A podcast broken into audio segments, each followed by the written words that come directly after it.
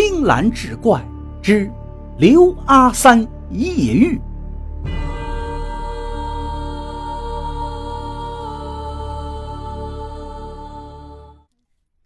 上回说到，刘阿三一曲接一曲的唱个不停，到后来他两手累得发抖，嗓子也沙哑的腔都直了，连自己都觉得唱起来如同鬼哭狼嚎了。可是苏八老爷他们更加的兴奋，一个劲儿的叫好。也不知道唱了多久，忽听远处一声鸡啼，刘阿三猛地感到这厅堂里一下子就静了下来。不仅那嘈杂哄闹的酒宴声音没有了，就连各种香味也无影无踪，只有呜呜的怪叫声在头顶回旋。好大一会儿。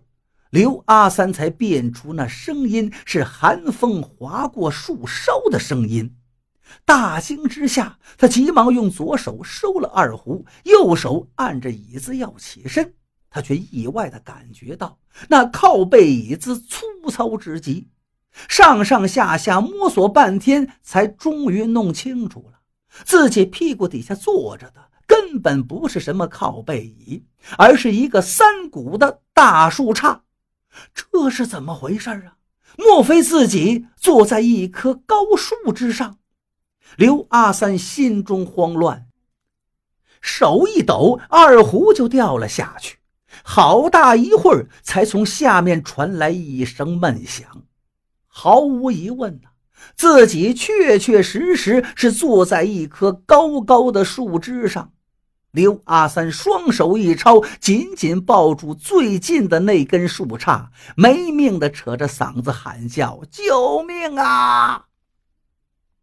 不知喊了多久，眼看他就要撑不住了，方才听见从树下传来回应的声音：“哟，这不是唱曲的刘先生吗？大早上的，您怎么跑到这树梢上了？”紧接着就有几个人爬了上来，用绳索把他从树上给救了下来。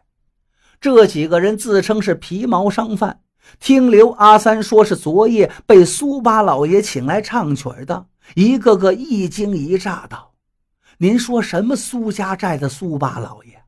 这儿是大柳树洼呀！”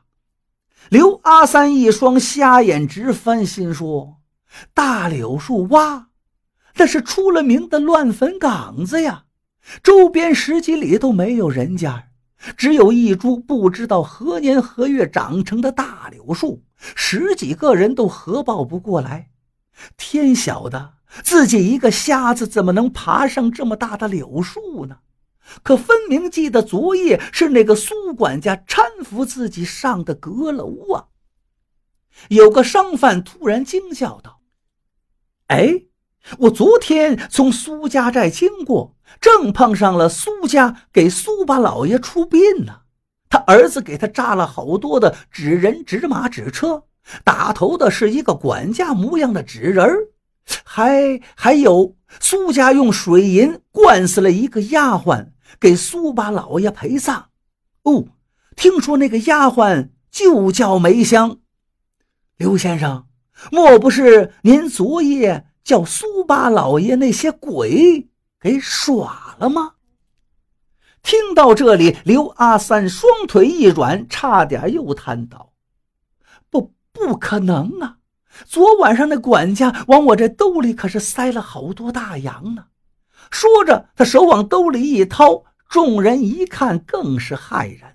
只见攥在刘阿三手中的，竟是一把黄表纸钱和一个稀薄元宝。这一下是无可置疑了。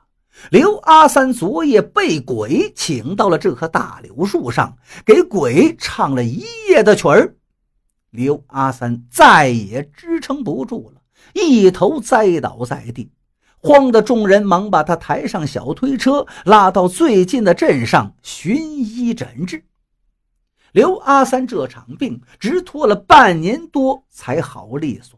而他被鬼骗去唱曲儿的事儿也传扬开来，从此以后，刘阿三再也不敢唱什么婚曲了，甚至有人一提，他就忍不住发急：“你，你是人是鬼？